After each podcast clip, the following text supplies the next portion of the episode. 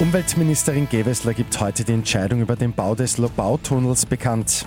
Und Corona-Impfungen für Kinder im Burgenland angelaufen. Immer 10 Minuten früher informiert. 88.6 Die Nachrichten. Im Studio Christian Fritz. Das Projekt Lobautunnel soll wohl doch nicht durchgezogen werden. Seit Jahren protestieren Umweltschutzorganisationen dagegen.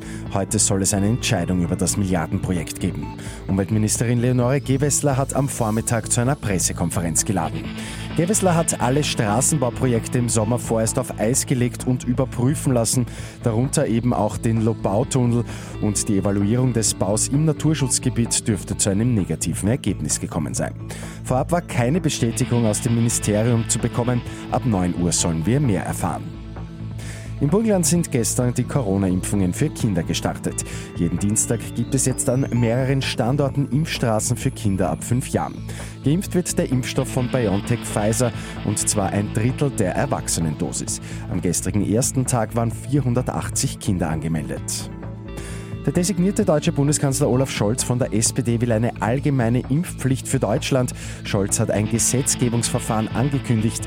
Dieses könnte noch dieses Jahr starten. Und Österreichs Fußballerinnen gehen mit einem überzeugenden Sieg in die Länderspielpause. Die gute Nachricht zum Schluss. Die ÖFB-Frauen fertigen in der WM-Quali Luxemburg auswärts mit 8 zu 0 ab. Damit stehen die Fußballerinnen aktuell mit Rang 2 in Gruppe D auf einem Playoff-Platz. Mit 886 immer 10 Minuten früher informiert. Weitere Infos jetzt auf Radio 886 AT.